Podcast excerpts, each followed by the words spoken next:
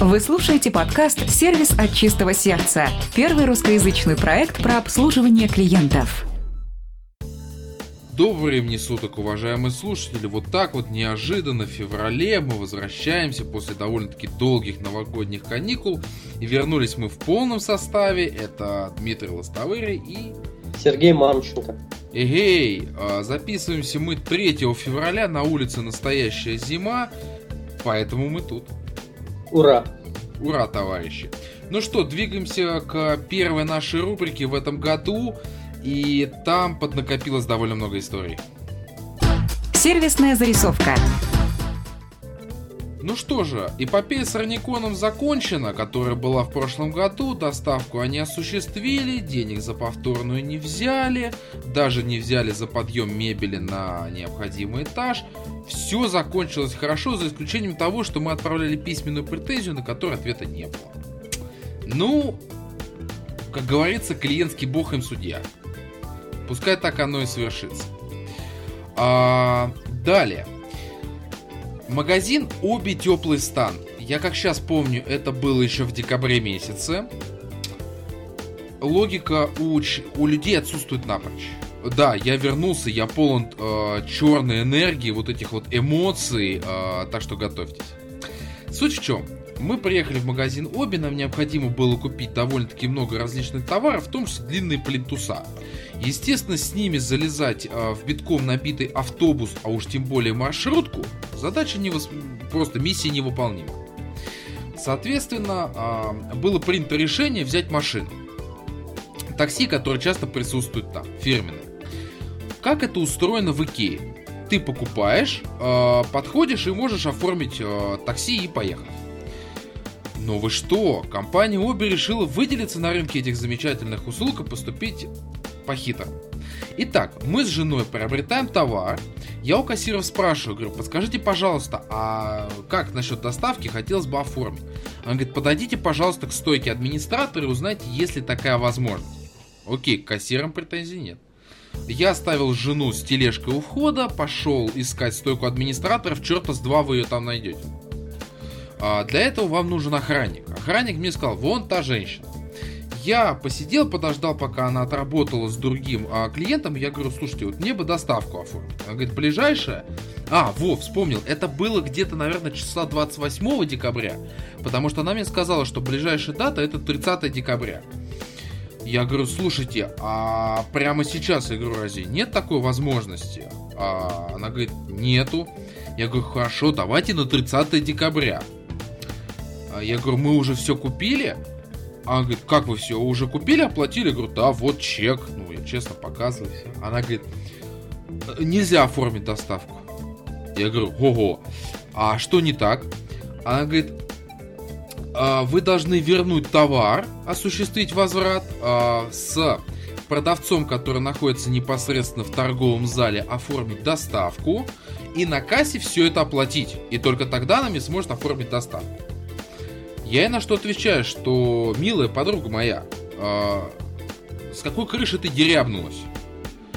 Выходной, ой, это был будний день, вечер, э, очереди на кассах аховые.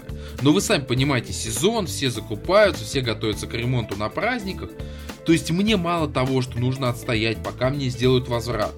Потом найти продавца в торговом зале, он мне будет оформлять доставку. Потом мне нужно прийти на кассу все это оплатить потом мне нужно будет с ней оформлять доставку. То есть представляете, сколько времени я потратил.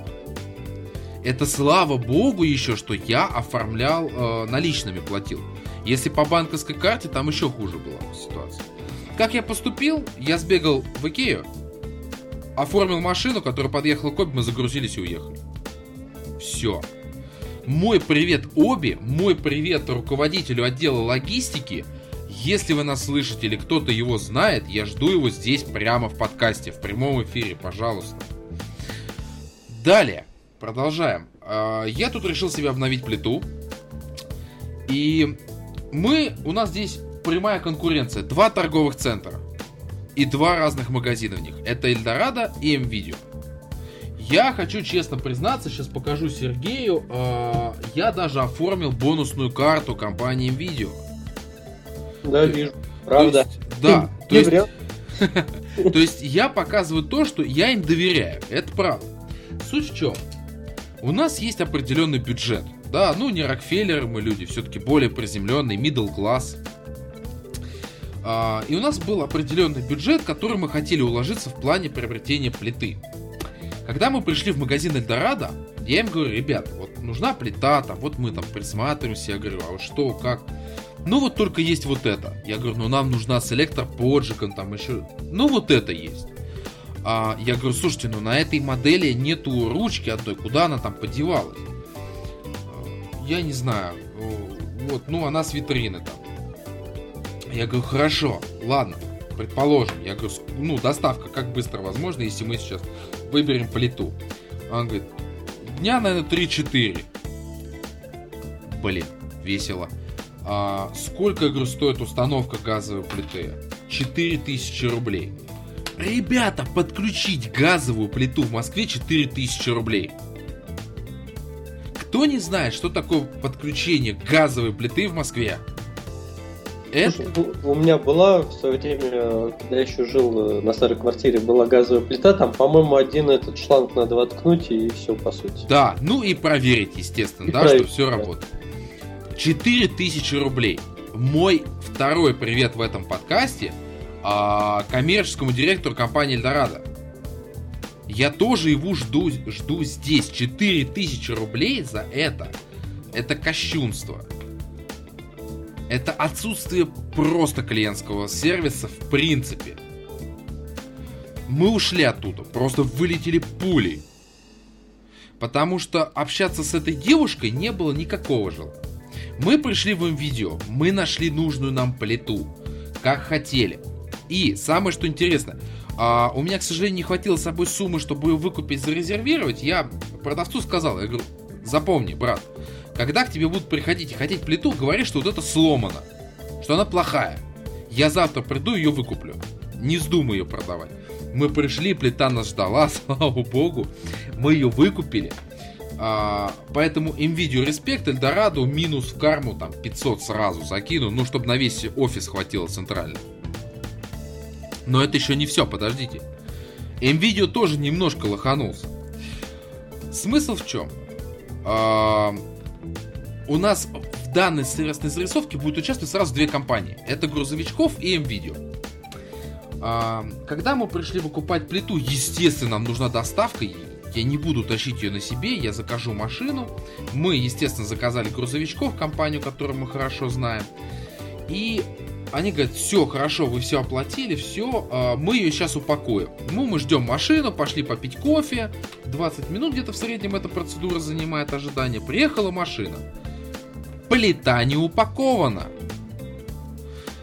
Вот тут я обращаюсь внимание компании грузовичков. Водитель говорит, давайте быстрее, давайте я вам там помогу. То есть человек понимает, что это деньги, да, мои, его ожидания.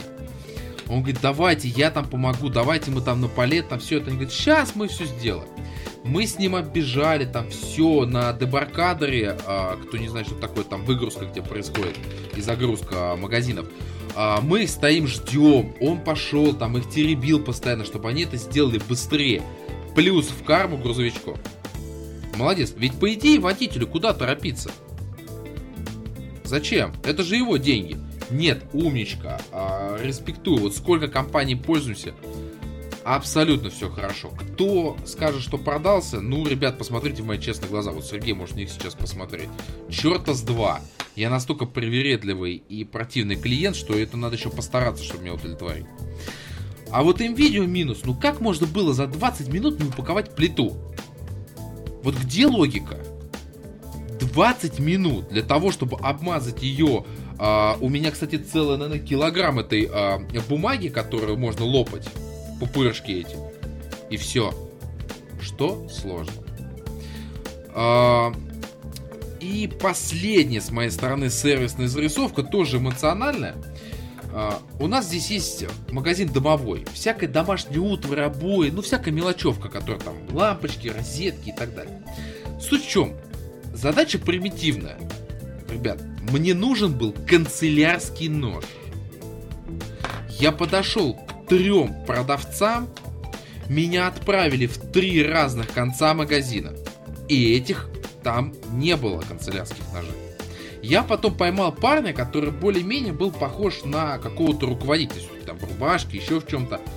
И он мне указал на правильное место. Ребята, четвертый человек сказал мне, где находится товар. Это позор. Это просто позор. У меня тут два привета я передаю домому. Первое, это мерчендайзерам, которые догадались повесить канцелярский нож напротив спецовок. Это гениально. То есть не там, где инструменты, там, где, я не знаю, хотя бы другие ножи. Как можно повесить канцелярские ножи возле спецовок? Это абсолютно нелогично. Я не предполагаю, что человек, покупая себе спецовку, тут же купит себе а, нож канцелярский. Привет домовому. Потрясающий. И второй привет это продавцам, которые направляли меня вот куда только не закинет меня. Я везде побывал. Всю обошел, получается, восточную часть этого магазина. Потрясающе. Сергей, уступаю тебе слово. Ну, и ты знаешь, ты так э, бурно и активно сейчас э, рассказывал о различных сервисных историях, и я полагаю, ты просто там соскучился по клиентскому сервису и прям Ой. рвением. А ты знаешь, я не буду здесь наверное, ничего добавлять.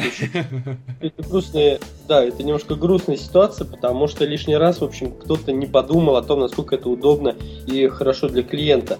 Э, я могу только прокомментировать, ну, наверное, две такие маленькие заметки. Ну вот что касается Икеи, ты знаешь, мы, э, по-моему, осенью, ну это уже прошло месяца 4 на, примерно, ездили в Икею покупать детскую мебель для ребенка.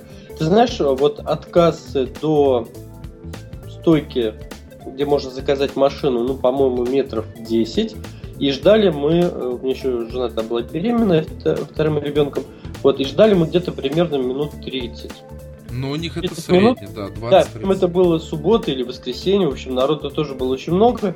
Вот мы спокойно погрузились в грузовое такси и спокойно доехали до дома. То есть достаточно все быстро. Я, честно говоря, думал, что часа два я уже хотел там жену обычным такси домой отправить. Ну, в общем, как-то очень быстро. Вот. А что касается службы доставок, ну, ты знаешь, я неоднократно говорил в прошлом году о моем разочаровании курьерской службы компании Озон, а конкретно компании О Курьер – Э, ты знаешь, я э, тут вот э, в декабре-январе наблюдал шикарную историю. У меня сотрудники нашей компании, мы тоже клиентам дарим подарки, часть mm-hmm. подарков заказываем, ну и по программам лояльности там и так далее. И часть подарков заказываем в Озоне. И вот я смотрел, как они воевали с этой службой курьер. То есть некоторые подарки мы месяц ждали. Месяц. То есть нам обещали, не довозили, перезагружали, что-то непон... ну, какие-то непонятки и так далее, и так далее, и так далее. Ну, в общем, я спокойно, знаешь, так это в формате такого легкого наблюдения смотрел, как они там с этим делом всеми чертыхались. Вот, ну, в общем, и понял, что сделал правильный выбор, когда, в общем, я отказался от сотрудничества с этой компанией, хотя компания хорошая, я говорю сейчас про Озон. Но вот, к сожалению, служба доставки у них безобразна. Э, ты знаешь, я сейчас перешел на... Ну, стал заказывать книги, по-моему, через компанию Лабиринт. Угу. Хороший, ребят, хороший. Да, все четко, быстро, конкретно и удобно. Ты знаешь, я, в общем, доволен. Поэтому компания... Ты знаешь, я просто почему сейчас об этом хотел сказать? Я думал, ну ладно, там, когда разовый заказ там из озона книжки, но когда заказывают достаточно много регулярно, и не книги, а электронику, технику и так далее, то вот это уже вызывает действительно большой вопрос. Логики ну, тут нету, вот что страшно. Ну, я буду, знаешь, как мы играем там эмоциональный специалист спокойно. Я не буду это комментировать там так, в эмоциональном ключе. Ты знаешь, Но, что мне это напоминает? Эту они точно уже потеряли. Нет, извиняюсь, я сейчас вернусь к аналогиям. Это знаешь, как в американских фильмах показывают, когда вот есть пленник, и вот два человека, которые вот туда привели. Один его пытает, а второй просто разговаривает. Злой плохой полицейский. Да, да, да, да. Соответственно, естественно, я думаю, что все понимают, что Сергей пытает человека. А, шутка, это моя роль. Страшно, что все эти проблемы с логистикой перешли в этот год. Все-таки хотелось бы оставить их позади, но, видимо, не получится. Поэтому, слушатели, обращаем на это внимание. В том числе в нашей компании, где я сейчас, мы, а, я тоже там стараюсь, чтобы логистика работала нормально. И причины понятны, почему так происходит. Но надо что-то делать, чтобы их исправлять, а не ждать, пока а, клиенты откажутся от вас совсем. Не просто от доставки, а совсем. Серег, по-моему, у нас круглый стол запалился. Мне кажется, его надо освежить в этом году. Да. Или ты добавить? Да, давай все усядемся за круглый стол. Я хотел еще сказать, что мы, наверное, когда будем размещать данный выпуск в соцсетях, я записал вот э, все компании, которые мы сейчас уже упомянули. Вот мы добавим хэштеги и таким образом привлечем внимание этих компаний к данному выпуску, к данным сервисным зарисовкам. И искренне будем надеяться, что что-нибудь изменится в лучшую сторону. И я их здесь жду. Я готов ответить за каждое сказанное здесь слово. Я их жду. И я думаю, что вы, слушатели, в том числе же. Ну что, а мы с Сергеем... Оденем теплые, утепленные латы. Да, да, да, да, да. И освежим круглый стол. Круглый стол. Уважаемые коллеги, а, главная тема выпуска сегодня, и она одна из моих самых любимых, это аудиторы. Я не говорю про бухгалтеров, аудиторов, а, каких-то там проверяющих. Нет, я говорю про аудиторов другого совершенно уровня. Человека, в чьи обязанности входит непосредственно контроль правильности ваших бизнес-процессов, их эффективности. Это тот человек, который понимает вашу бизнес-модель, он понимает то, к чему вы стремитесь, он понимает те ресурсы, которые у вас есть сейчас и что вам нужно а, там докупить или дополучить для того, чтобы становиться еще качественнее, еще правильнее. Так вот, а, очень интересный вопрос, который у нас стоит в рамках круглого стола, это Кому же должен подчиняться непосредственно данный сотрудник, аудитор или, если компания а, особенно большая, это может быть целый отдел, который этим занимается, это может быть несколько аудиторов, профессионалов в разных направлениях. И вот тут я как раз, Серег, тебе предлагаю рассмотреть две ситуации. Если компания довольно-таки крупная и есть аудиторы, которые отвечают, там, например, за маркетинг, за финансовые операции, за продажи и так далее, это одно. И вторая ситуация, когда компания а, более-менее там среднего уровня или переходит из среднего в а, высшее звено бизнеса, да, в крупный бизнес – там есть, как правило, один аудитор, человек, который занимается анализом. Так а, кому, по твоему мнению, должен подчиняться? И должен ли подчиняться вообще? Кстати. Ну, ты знаешь, я думаю, что не, ну, в любой компании любая структура, она построена так или иначе на подчинение, но хотелось бы, чтобы, на мой взгляд, более эффективно, когда это не административное подчинение, а подчинение какой-то идеи, какой-то ценности. Но, Но не, это... не вертикальная, а горизонтальная иерархия, ну по сути.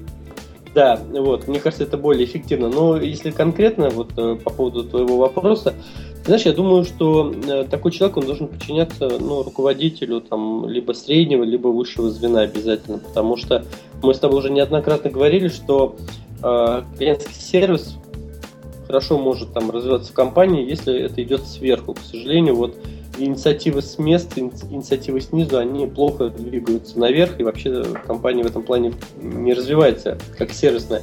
Поэтому я думаю, что чем выше статус и ранг человека, ну, руководителя, то это будет хорошо, это будет лучше. Я согласен, это означает то, что вы оказываете человеку довольно высокое доверие, не только человеку, но и той работе, которую он делает. Это во-первых. Во-вторых, это подчеркивает значимость аудитора в лице остальных сотрудников. Это первое. Второе. Чем выше человек, которому он подчиняется, тем больше у него, как бы это парадоксально не было, это российский менталитет, тем больше у него инструментариев для проверки той или иной деятельности. Потому что предположим, что если это менеджер среднего звена, руководитель среднего звена конкретного подразделения, а, тот едва ли захочет, чтобы аудитор рассказывал что-то плохое о нем. Да, ну, вот он его... человек не захочет. Ну, это слабый человек по натуре, значит. Ну, это да. А, соответственно, чем выше этот человек, тем легче аудитору будет с ним вести откровенный диалог. И, ребят, важно понимать еще кое-что. Давайте признаемся честно, что руководители, в том числе конкретных подразделений, тоже бывают разные, там, по навыкам, по возможностям и так далее. Все-таки аудитор это человек довольно и разноплановый с одной стороны, и узкоспециализированный.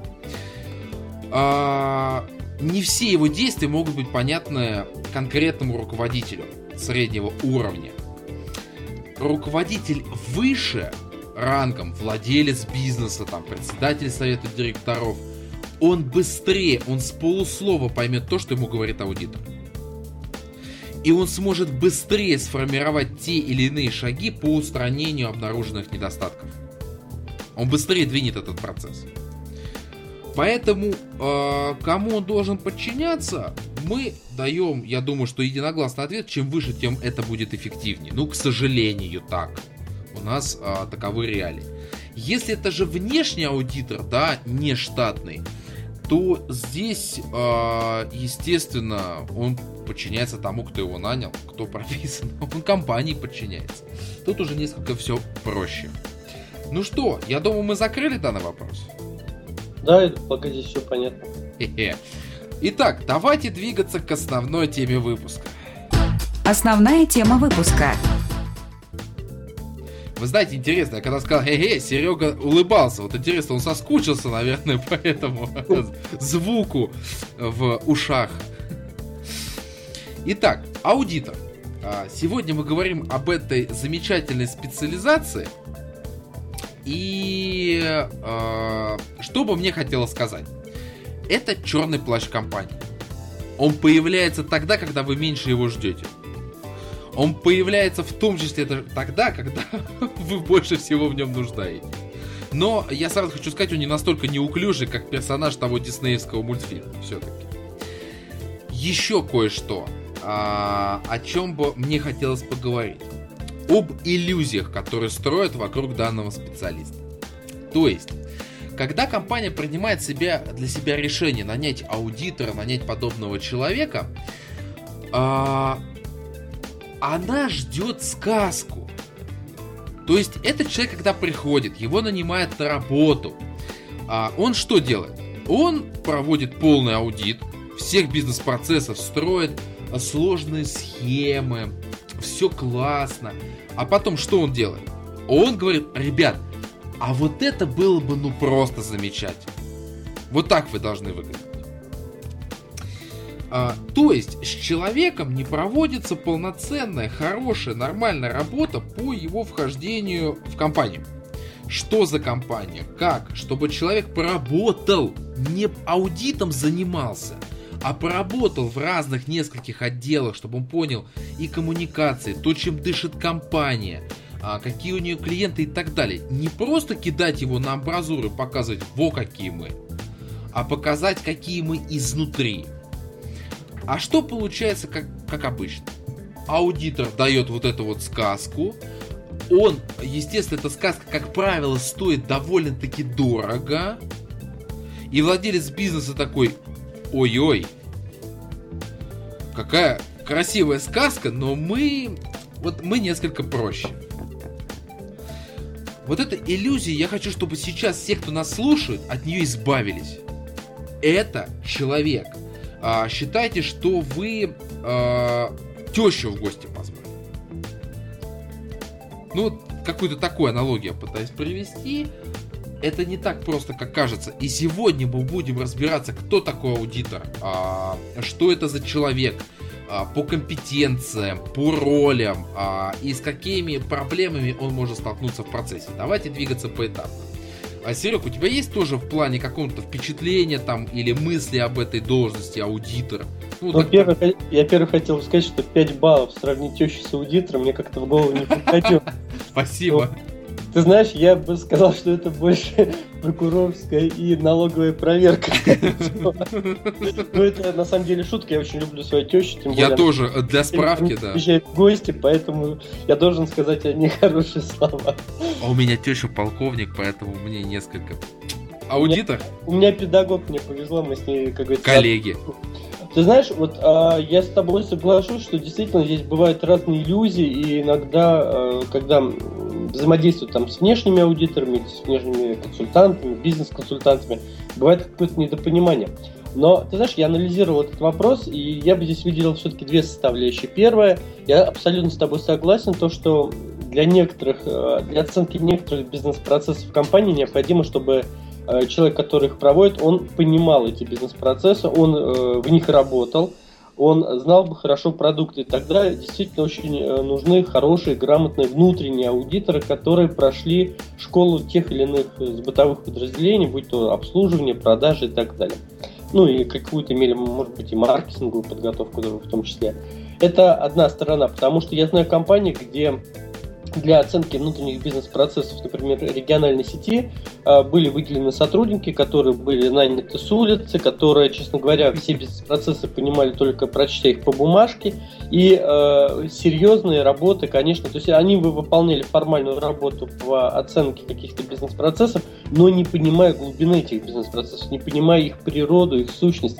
Что, какую рекомендацию они могут дать? Ну, ту рекомендацию, которая написана в бумажке, что если у вас зелененький квадратик, значит, надо порекомендовать желтенький треугольник. Ну, я так очень образно сейчас. Ну да, да, да. да. То есть это происходит чисто механически, без понимания. Я полагаю, что бизнес это более сложная структура, более сложный организм, который требует более серьезного подхода. Поэтому, с одной стороны, аудитор, конечно же, должен э, знать хорошо бизнес-процессы, а еще лучше иметь практический опыт участия в этих бизнес-процессах, тогда как бы аудит он будет более эффективен. Есть второй, второй подход, который заключается, например, вот в аудите э, клиентского сервиса. Здесь не обязательно знать продукт, ведь клиентский сервис это по сути аудит профессиональных и личностных компетенций и возможностей, способностей людей.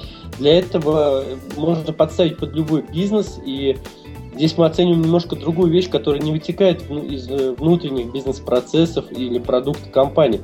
Поэтому я вот просто почему хотел на этом тоже на это обратить внимание, поскольку это одна из моих специфик, это аудит клиентской де- деятельности компании. И в данной ситуации здесь продукт имеет косвенное отношение. Здесь все-таки оценивается отношение сотрудников. Поэтому есть два подхода, на мой взгляд, и такой, такой, они оба правильные, и здесь просто надо понимать, что мы, собственно говоря, анализируем. Если мы анализируем бизнес-процессы, непосредственно в компании с точки зрения их улучшения, тогда, скорее всего, да, нужно погружение в эту компанию, хорошо бы иметь все-таки опыт работы в этой компании, в этом бизнесе, хотя бы или в похожем бизнесе и так далее. Если речь идет о каких-то общечеловеческих ценностях, речь идет о человеческом отношении, о клиентском сервисе, как мы его понимаем в первую очередь, то здесь возможно и внешнее, внешнее аудирование, но главное, чтобы человек имел, конечно же, очень хороший опыт в клиентском сервисе, независимо в каком бизнесе, в какой компании, в какой сфере. Да, абсолютно тоже согласен с этой мыслью. Вот э, еще подчеркну отдельно, что вы должны понимать, что вы хотите, э, где необходимо произвести аудит.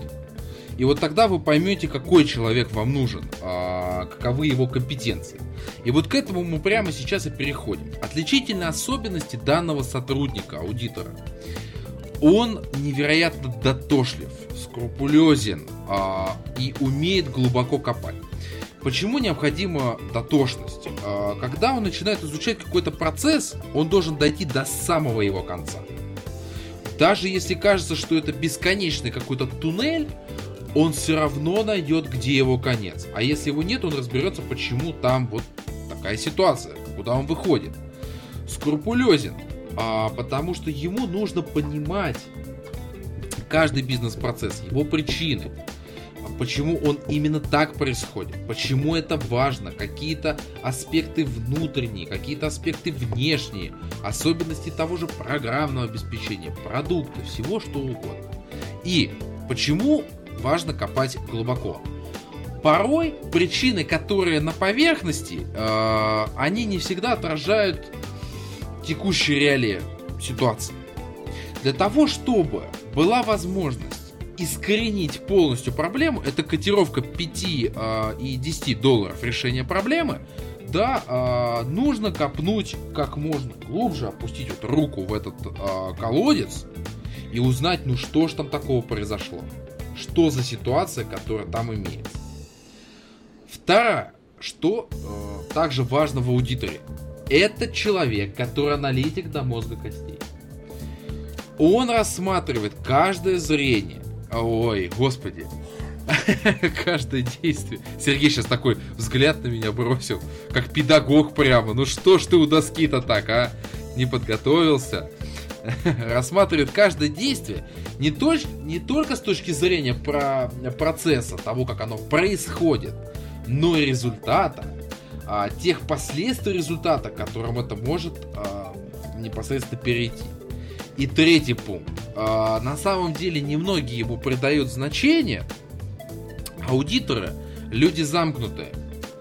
Они могут быть не очень разговорчивыми, потому что они постоянно в себе, они постоянно в мыслях, они сосредоточены. Поверьте, у этих людей постоянно чешется мозг. Они постоянно о чем-то думают, визуализируют, они обедают, думают, они идут домой, они думают. Это таков принцип людей, их особенность отличительная. А, то, что они замкнуты, закопаны в бумагах, я здесь еще написал. Ну, это нормальное явление. Вы зайдите к бухгалтерам. Ну, это практически такие же люди. А, немножко своеобразные. Я не хочу сейчас никого обидеть, но просто вот мне они такими видятся. Серега, а, про отличительные особенности. Все ли мне удалось упомнить про этих людей? Ну, конечно, все люди разные, но, конечно, наверное, для того, чтобы глубоко изучить и проникнуть в процессы, действительно нужна скрупулезность, нужно постепенная, знаешь, как это, наверное, э, чем-то напоминает работу археолога, надо аккуратненько, щеточка, нежненько, нежненько.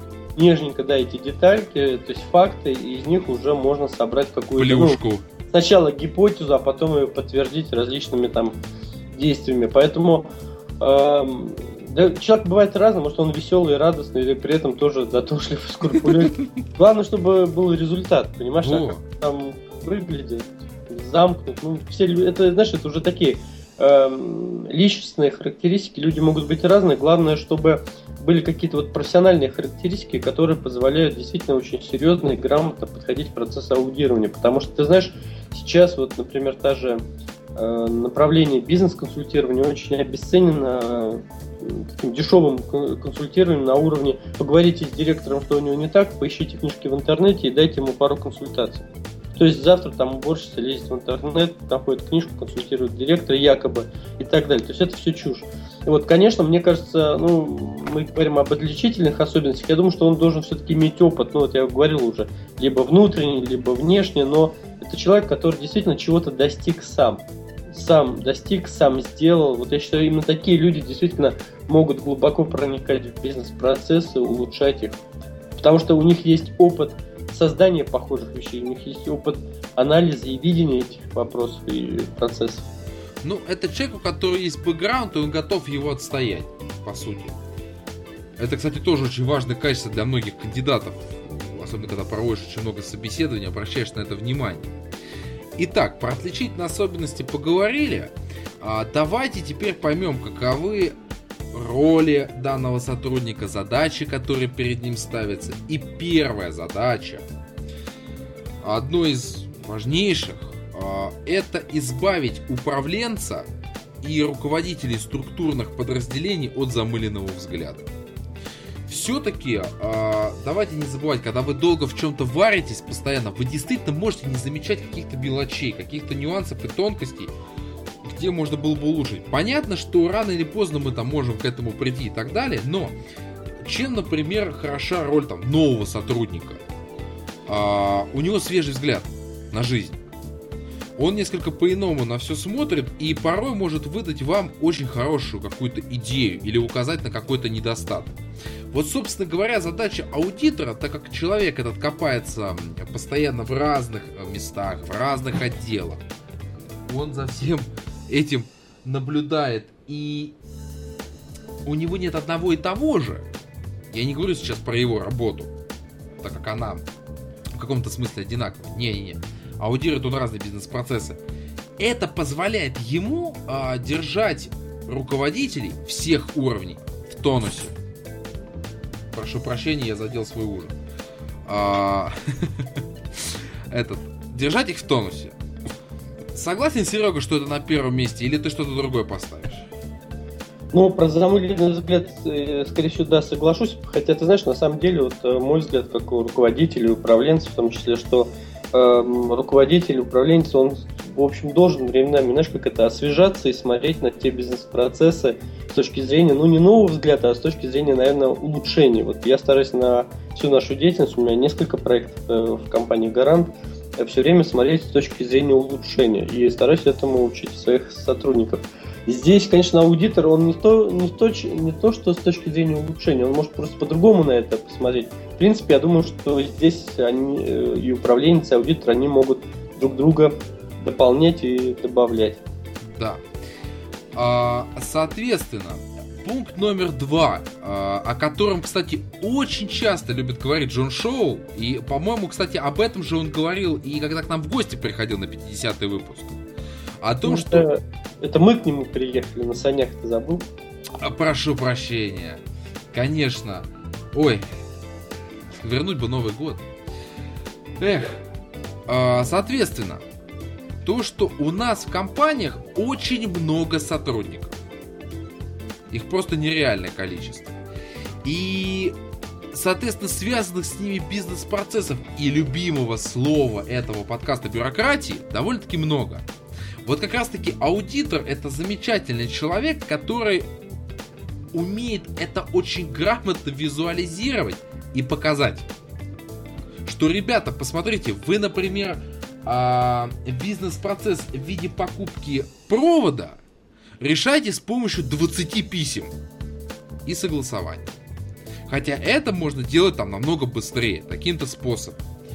А, это вторая обязанность, которая лежит в том числе на аудита. Смотреть за этим, следить. И опять же важно понимать, что чем меньше бюрократии в компании, тем легче работать аудитору. Потому что когда она имеет запутанные пути, как, э, я не знаю, э, Серега, подскажи, как называется у муравьев-то их домик? Муравейник. Мне даже сейчас стыдно, Сергей должен увидеть мое красное лицо. А, да, запутанный такой муравейник, естественно.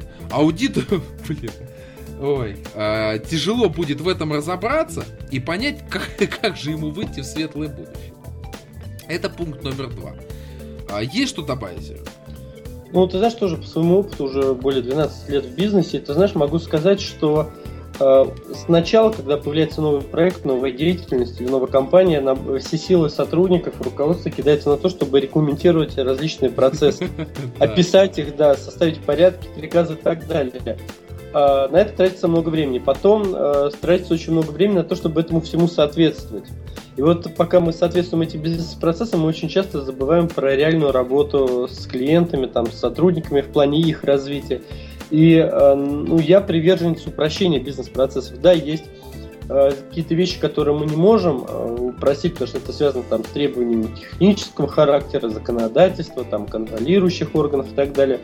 Но на самом деле очень часто мы сами себя загоняем в, в различные бюрократические да, рамки, в такие, знаешь, шоры, и бегаем да, одели на себя вот эти прямые, ну, шоры, да, mm-hmm. бег, не знаю, что на самом деле можно там сэкономить время, сэкономить деньги в том числе.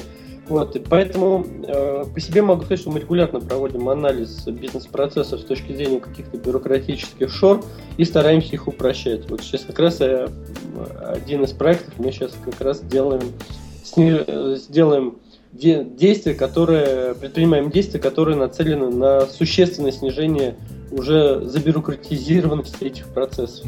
Потому что без этого, это знаешь, как это вот э, представь себе, что если ты одеваешь на себя много-много-много-много одежды, рано или поздно ты тебе, во-первых, уже станет некомфортно, и ты будешь очень неповоротлив. Вот это как раз одна из, э, это один из таких процессов. Ну, это да, это хорошая, кстати, аналогия про одежду. А, пункт номер три аудитор, человек, который глубоко понимает структуру компании, взаимосвязи отделов и подразделений. В чем состоит э, проблема текущих компаний среднего уровня и тех, кто пытается выйти в категорию уже высшего класса, крупного бизнеса, то, что порой нету налаженной внутренней коммуникации между различными департаментами как правило, там начинается охота, кто будет лучше, кто будет сильнее, кто будет больше, у кого новое программное обеспечение получится, у кого больше принтеров и так далее. А, аудитор, человек, который а, понимает, каким образом построена компания, как через эту структуру, через эту речку протекают бизнес-процессы, да, и на ней эпизодически встречаются такие островки, как угодно это можно назвать, да, в виде подразделений, которые там могут их направлять в другом русле, там притормаживать и так далее, он это все прекрасно знает и в любой момент может проконсультировать по тем или иным вопросам. Это пункт номер три. Ну, я думаю, это основа основ. Серега, твое мнение? Нет, здесь с тобой полностью согласен. Здесь э, просто, к сожалению, э, ну, мы, мы эту тему поднимали и говорили о том, что чем крупнее компания, чем больше у нее структур различных подразделений, тем сложнее вот эти коммуникационные связи между ними. Иногда они замыкаются вообще на отдельных людях, входящие, всех входящие потоки. И опять же, это ну, такая организационная бюрократизация процессов. Вот. А с другой стороны, есть вопрос, когда действительно вот идет такое соперничество между подразделениями. А, ты знаешь, мне кажется, каждый должен заниматься своим делом, и не должно быть каких-то вот э, таких параллельных процессов. Конкуренция вещь хорошая, но тоже должна быть в определенных в пределах разумного. Да, Кстати... Мне кажется, чем меньше подразделения, и оно сосредоточено на какое-то решение какой-то конкретной задачи бизнеса или компании – тем оно будет более эффективно и более поворотливым. Причем я хотел бы продолжить твою аналогию с одеждой. А, представим, что человек, там на нем 20 курток, и вот в этой 20 дальней куртке лежит телефон. Когда он начнет вибрировать, вот чем больше на вас курток, тем меньше вероятность того, что вы почувствуете эту вибрацию. Мне показалось, что Сергей сейчас за курткой потянулся. Пункт номер четыре это участие в развитии департаментов, это координация с руководителями конкретных структурных подразделений. И когда компания принимает для себя решение открыть э, новые направления и так далее, аудитор тут как тут, как палочка выручалки. Я думаю, что здесь все тоже понятно и логично, останавливаться особо на этом не будем. Ну, я думаю, что, смотри, я здесь поясню, может быть, что в данном контексте его надо рассматривать как носителя как положительного, так и отрицательного опыта и человека, который может уже при э, развитии и создании новых структурных подразделений помочь э, не наступить на те грабли. Хотя ты знаешь, у нас в России наступать на грабли это такая как, ну, национальный вид спорта, что ли. Я тебе могу даже подсказать не то, что тебе их даже подкинут. Не, ну, ну у нас особо. есть ну, большинство субъектов, которые сами любят наступать. То есть, знаешь, они как наступили, возьмут, положат еще раз, еще раз наступят. Это же, ну, говорит, национальный... Да. да. Мне кажется, надо целый подкаст такой записать с такими аналогиями с народными видами спорта, вот именно касательно клиентского сервиса. А, пункт номер пять. А, это, естественно, это никто не отменял, это делают я, Сергей, любой сотрудник в компании – это предоставление аналитической информации руководящему составу, причем как руководящему составу среднего звена, так и высшего. Для того, чтобы люди понимали, насколько хорошо и эффективно они работают, работали, будут работать, к чему они идут. Поймите, если вы не понимаете, на каком этапе вы сейчас находитесь, а, то вы и не сможете понять, когда вы таки придете к определенному этапу. То, что нужно оценить. Вот я сейчас, например, стою возле вот э, этого дерева, а хочу к вот тому большому дубу. Но вы каждый день должны понимать, сколько шажков вы сделали, какие это были шаги, все ли получились удачными, не наступили ли вы на грабли какие-то по пути, случайно там не заметили или еще что-то. И когда вы уже доходите, вы посмотрели назад, ага, во, какой путь мы сделали. И вперед, ага, вот куда нам надо. Пошли. Поэтому аналитика штука важная.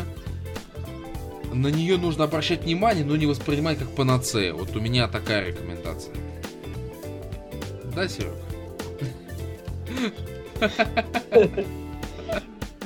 Да, человек, который только что закончил подготовку годовых отчетов по своим проектам и проанализировал ну, огромнейшее количество различных цифр, построил цветные красивые таблицы и так далее. Могу сказать, вот ты сейчас, э, когда говорил о пятом пункте, очень часто упоминал слово «этапы».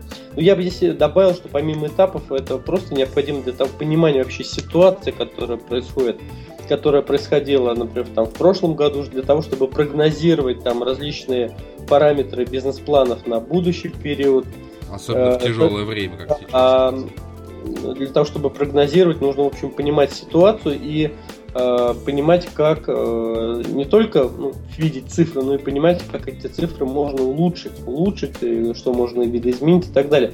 Временами это такой скучный, противный процесс копаться в цифрах, но он необходим для того, чтобы выстроить грамотную, четкую, системную работу по достижению целей бизнеса, целей компании.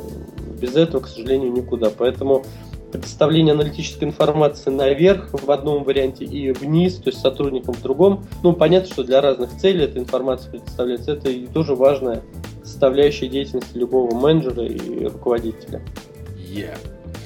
И пункт номер шестой, о котором почему-то очень многие забывают, аудитор тот человек, который может помочь вам э, с выбором подрядчиков по различным направлениям, я имею в виду по большей части программное обеспечение, это CRM, это и так далее, потому что человек понимает, что вы, а, он может правильно вас сориентировать, что вам нужно от данного программного там, обеспечения или от данного там, подрядчика, какой он должен быть и какой результат это должно дать. И даже данный человек может присутствовать на встречах с подрядчиком, задавать какие-то свои вопросы. Я не очень люблю, когда аудиторов ставят перед фактом. Вот, слушай, мы решили купить CRM, она будет вот такая. И все. На вопрос, почему вы такую выбрали, а там это ответа не дают. Это неправильно. Это то же самое, что вот вы мне скажете там, Дим, а, вот посмотри, вот, вот ров, да, я вам скажу, мы хотим выкопать ров, я скажу, что вам нужна лопата, давайте выберем. А вы возьмете, пойдете купите э, такую лопату. Детский совочек. Да, детский совочек.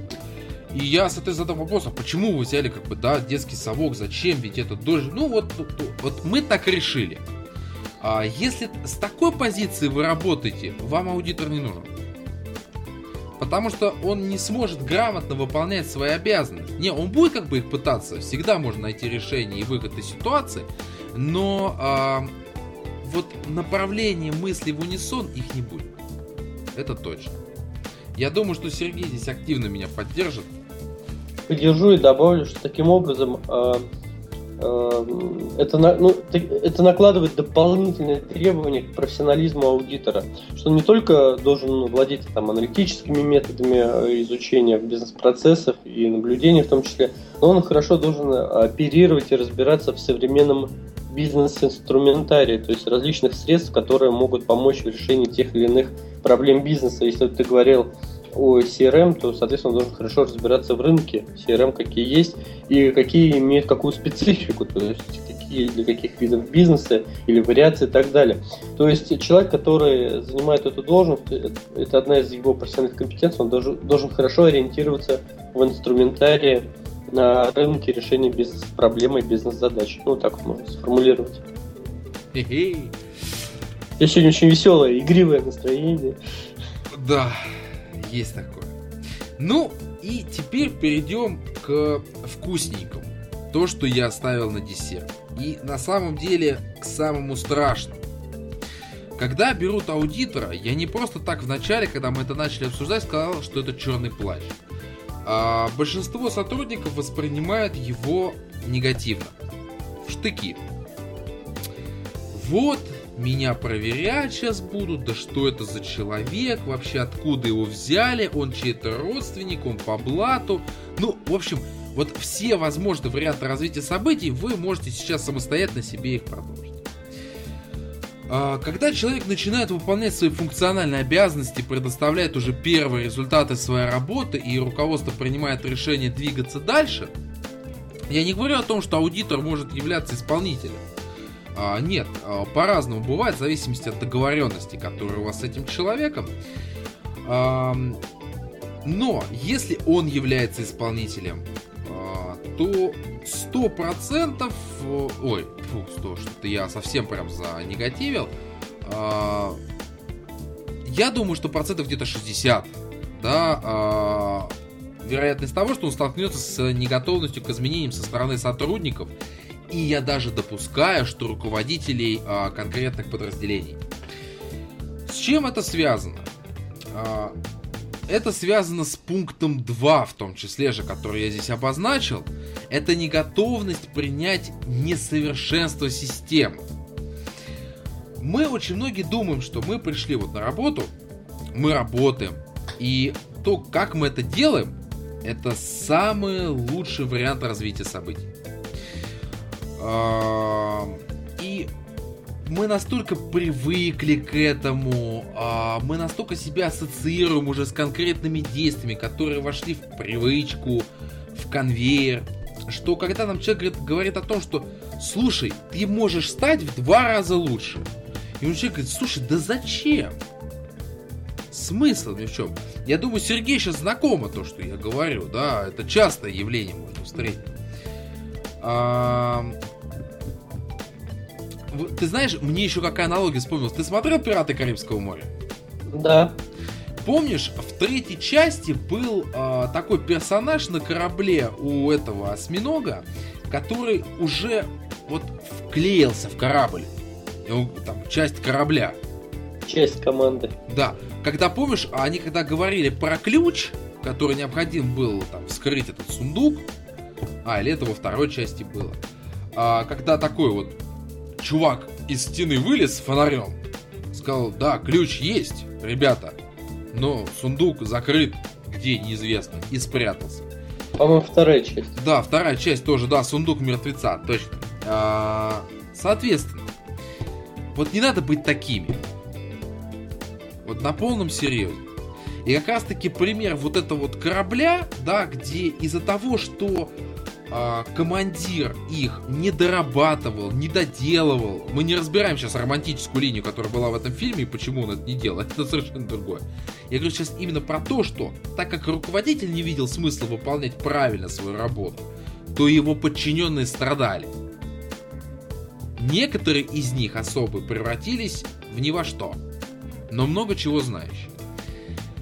Вот этот сейчас мой длинный монолог идет к тому, что когда к вам приходит аудитор, и этот человек, он желает вам добра, он не желает вам, да, там, наврать, как-то приукрасить.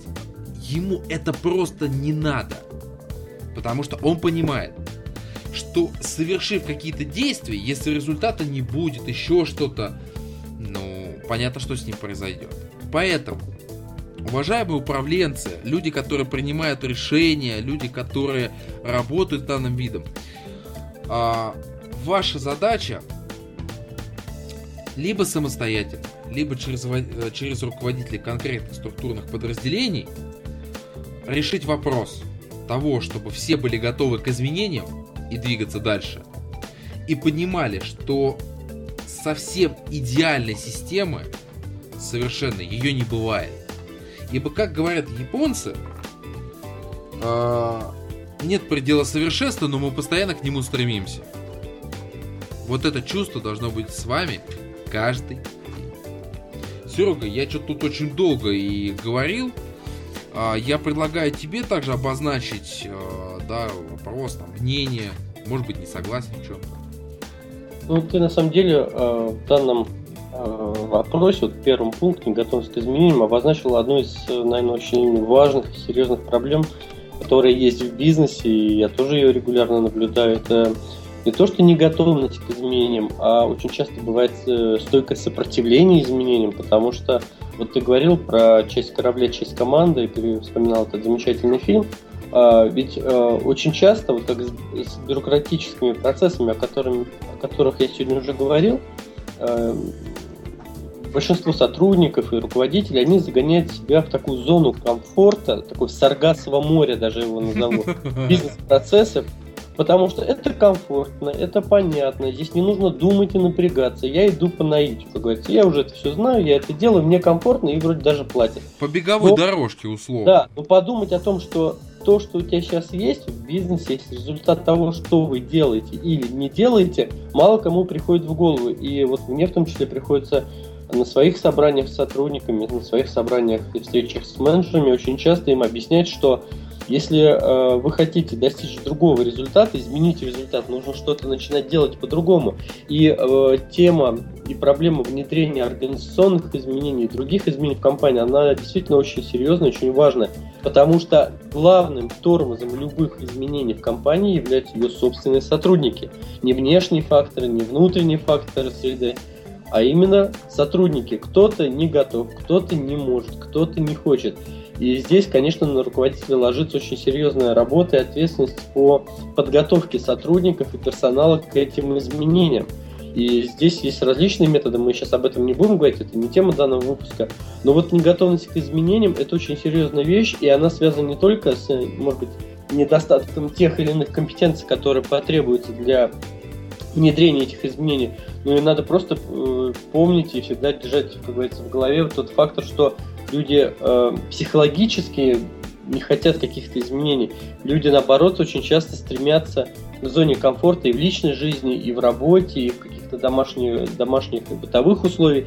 И вытолкнуть, вытолкать из этой зоны комфорта их очень сложно. Сами, я знаю очень малое количество людей, которые сами себя всегда выбивают из этой зоны комфорта, потому что они понимают, что выход из зоны комфорта э, возможность идти по более сложному пути, а не поиск там более простых, он дает возможность для развития, он дает возможность для улучшения тех или иных результатов, для личностного роста, для роста карьерного, для роста финансового и так далее.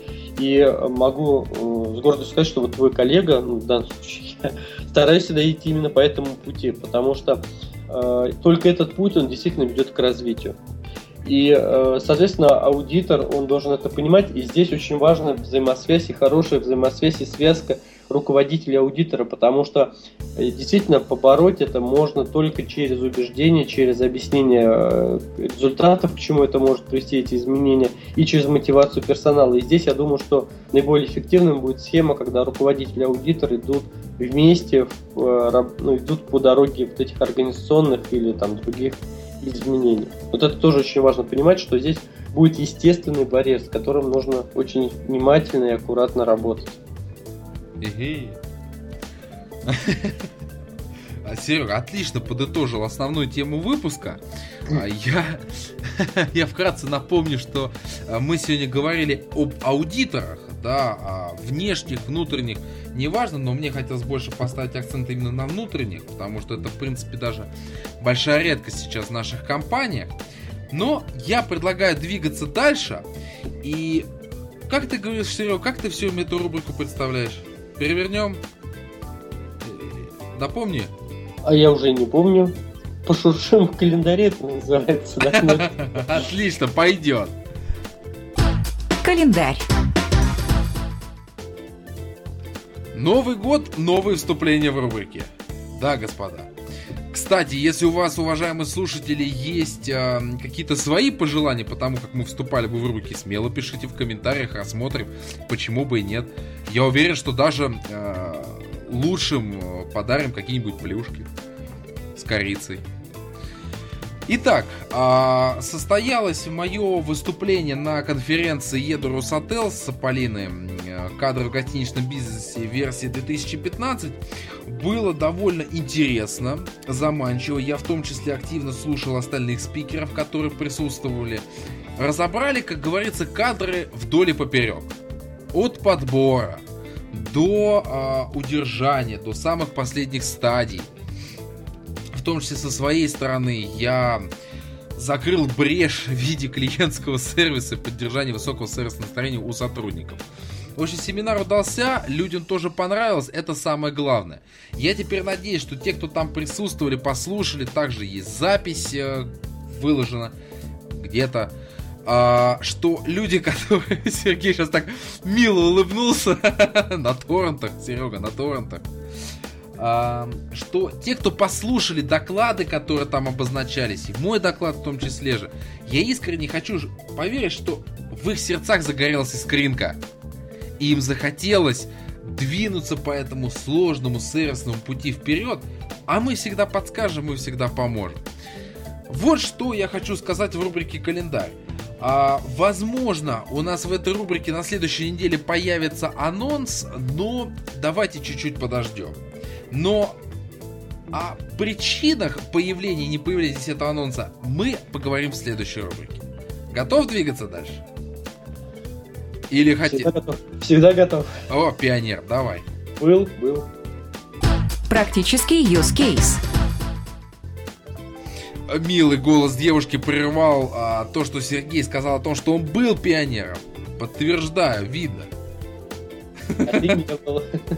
Ну, извольте, не по моей же причине, я не, не был Ну, пионером. ты знаешь, я был последним пионером, нас принимали, по-моему, в 90-м году или в 91-м, уже не помню. Это был последний как раз поток, после этого уже не принимали, и было это все в музее Ленина на Красной площади. Было очень торжественно, я помню этот красный галстук, была весна, и я действительно шел так на распашонку, чтобы всем показать, что вот я пионер. В общем, было здорово. Ой, я готов поспорить, есть татуировка с красным галстуком. Дмитрий, ваша фантазия удивляет. Я рыжий, что с этим поделать? А, у нас два практических use кейса. Так как нас долго не было, ам, первый это такой даже, я скажу, лайфхак для финансово-кредитных организаций. Серег, можно такой, знаешь, буквально несколько секунд мерзости а, от меня? Ну, я выключаю звук и начинай. Не, это буквально будет несколько секунд. Ребята, банки, вы мне надоели.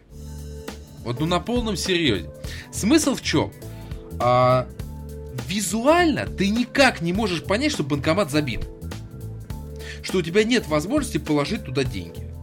Для того, чтобы ты это понял, что тебе нужно? Вставить карточку в банкомат, э, ввести код, наж- выбрать функцию пополнить э, да, баланс, и тебе пишется, что банкомат забит. Вот, ребята, и что? А, в Сбербанках, особенно в больших офисах, вот у нас на Пролетарской, там куча банкоматов. И вот ты знаешь, Серег, честно, ты бы видел, три чувака подряд шли вот просто по этим банкоматам, пока один из них не дошел до того, который работает, и все пошли к нему в очередь. Поэтому есть лайфхак. Ребята, сделайте, пожалуйста, так, чтобы визуально было понятно то, что банкомат забит. Можно это сделать несколькими способами. Первое. Можно сделать какой-нибудь индикатор, какую-нибудь лампочку. Горит красная, значит нельзя. Горит зеленая, значит можно. Или прямо на экране, вот этом вот, там, да, который у вас есть на терминале, тоже можно указать где-нибудь сноску, но желательно крупную, о том, что банкомат забит. Если это до- достаточно дорогая операция, и вы не можете себе ее позволить, ребята, есть простой пункт, который можно выполнить. Сделать табличку. Которая, э, большинство же банкоматов, они там, ну, металлические. К ним легко магнитная табличка аккуратно может прилипать о том, что, извините, пожалуйста, банкомат забит. Но если даже и на это денег нет, окей, не спорю. Листик А4 аккуратный. Небольшой кусочек. И сотрудник, а, увидев то, что банкомат забит, тут же ее э, раз на банкомат ставит. Ребят, что сложного? Вот объясните мне, почему до этого никто не догадался? Вот э, ты же знаешь, Серег, зарплату все получают одновременно. И вот а, примерно в одно и то же время в банках начинается вакханалия, да, все кладут а, свою там часть, ну, кому как выдают, а, да, на карточки. И, естественно, ты понимаешь, что, скорее всего, ты попадешь на какой-нибудь забитый банкомат, но как вот можно понять, что визуально, что он... Ну, что, Серег, скажешь? Идея хорошая или нет? Ну, ты знаешь, я думаю, что идея экономить время клиентов это замечательная идея. Вот. Я думаю, что и здесь может быть вопрос, что м, там может быть не показывать, что банкомат э, загружен полностью, это может привлечь внимание, в общем, э, как это, бандитов, которые хот- могут его ограбить или еще что-то. Может быть, просто действительно информировать на экране, что на данный момент, там, не указывая причину, м, данный аппарат и, э, Не принимает там... не принимает, да, и принести свои извинения. Все, ребята, вот смотрите, просто. Мы в подкасте сейчас, вот у вас есть несколько вариантов, мы их перечислили, как это можно решить. Выбирайте, а через месяц Сбербанк я, я буду смотреть. Я надеюсь, что ты меня слушаешь, ты меня слышишь. Серег, поставь обязательно хэштег Сбербанк. Ок. Я чувствую, после этого подкаста у меня возле подъезда будут стоять машины э, такие тонированные, черные, с хэштегами Оби, хэштег Сбербанк, хэштег Арникон, да-да-да-да, Эльдар. И такой весь подъезд просто забитый людьми, которые ждут, когда же я выйду на работу или приду домой, чтобы меня схватить. Ну, ничего страшного, мы не боимся. И пункт номер два. ребят, а, как мы знаем, клиентский сервис это работа как с внутренними клиентами, как с внешними. Это в том числе партнерские взаимоотношения. Ну, как у нас Серега, да? А, это тоже, это тоже клиентский сервис, наша с ним работа, коммуникация и взаимодействие. Так? Да. Серега такая, как судья, знаешь, такой, да, да. И вот, я буквально сегодня, пока не буду их называть, разговаривал с представителем а, одного очень хорошего мероприятия, говорил о том, что, ребята, давайте вы к нам придете, давайте я там о вас расскажу, там, ну, публика вас узнает, как раз тематика близкая. А, люди ответили мне в контексте того, что мы работаем только с определенными партнерами. Я так как бы в шок, в ужас пришел, такой думаю, чего? Потом я как бы, ну, увидев подпись, я все понял.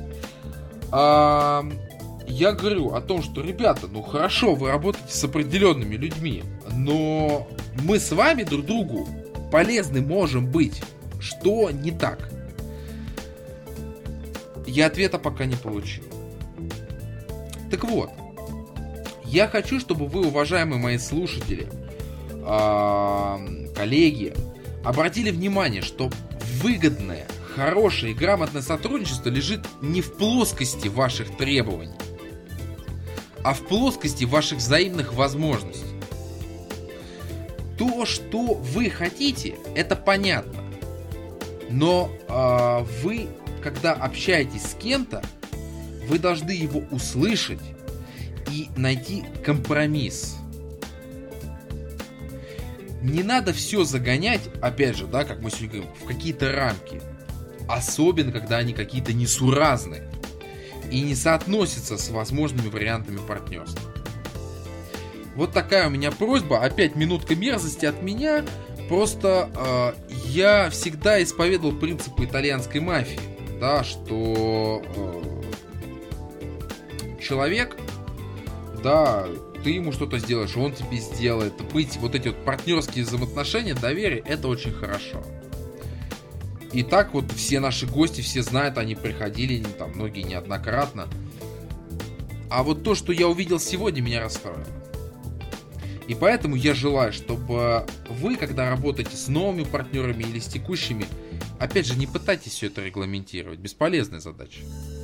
Вы сами испортите взаимоотношения. Ведь вы же не пытаетесь регламентировать отношения с а, близкими себе людьми. Это же невозможно, скажете вы мне.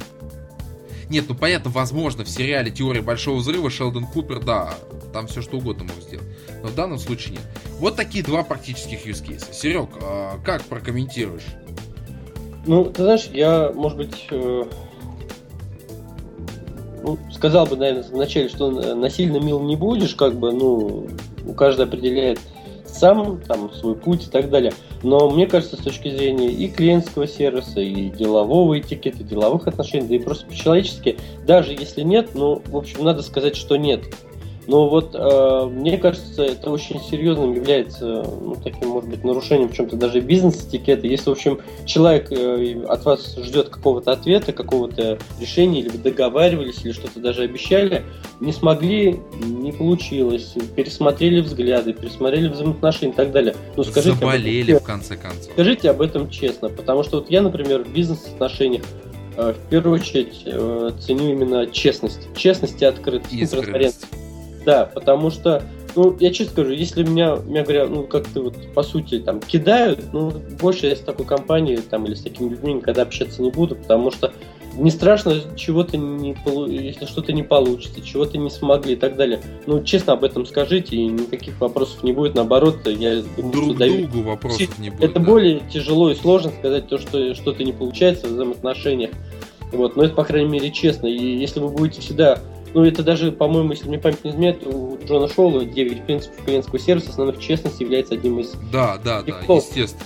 Вот, э, принципов. Поэтому э, я, я думаю, Дмитрий ко мне присоединится от нашего подкаста, и от себя лично хотим пожелать всем быть честными, истинными со своими деловыми партнерами, со своими близкими, друзьями, знакомыми. И если вы чего-то не можете, если вы чего-то не хотите и так далее, ну скажите об этом честно. Я считаю, что это будет, э, как говорится, плюс 100 вам в карму, выражаясь языком Дмитрия. Ой, да не без этого, не без этого. Да, поэтому вот такие вот э, у нас практически use кейсы. Мы плавненько перейдем э, к следующей рубрике. Это анонс следующего выпуска. И здесь, уважаемые слушатели, э, я попрошу вас внимательно следить за социальными сетями. Мы там обязательно опубликуем, э, какой следующий выпуск у нас будет, о чем мы будем говорить. Но, Серег, я думаю, что нам в подкасте нужно сделать одно очень хорошее дело. Как ты на это смотришь? Давай сделаем. А, я, насколько знаю, что у Вадима Дорофеева было день рождения. Да, это наш, э, ну, наш друг, гость нашего подкаста, дважды уже участвовал у нас в выпуске. Это профессиональный фотограф из города Воткинск, это республика Удмуртия. Да, и поэтому э, я искренне Вадима поздравляю. Я благодарю за то, что он с нами, за то, что он нас мотивирует, в том числе же э, к тому, чтобы э, мы развивались сами, старались, за то, что он откликнулся и приходил к нам. Э, пришел и на новогодний выпуск, и, кстати, поделился, прям, можно сказать, в прямом эфире, прямо, да, о нашем подкасте, какими-то своими мыслями замечаниями. Я очень за всем благодарен. Кстати, заметьте, человек честно все говорит. Не постеснялся. Поэтому, Вадим, искренне от лица редакторской коллеги мы поздравляем с этим отличным праздником.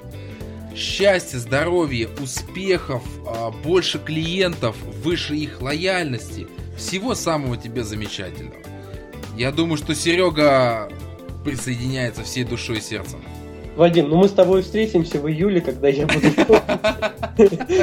Вот, я тебе желаю, чтобы ты был лидером клиентского сервиса в этой замечательной республике. А мы поддержим и, как я уже говорил, расскажем о его успехах. Ну что, Серег, а, давай тогда заканчивать.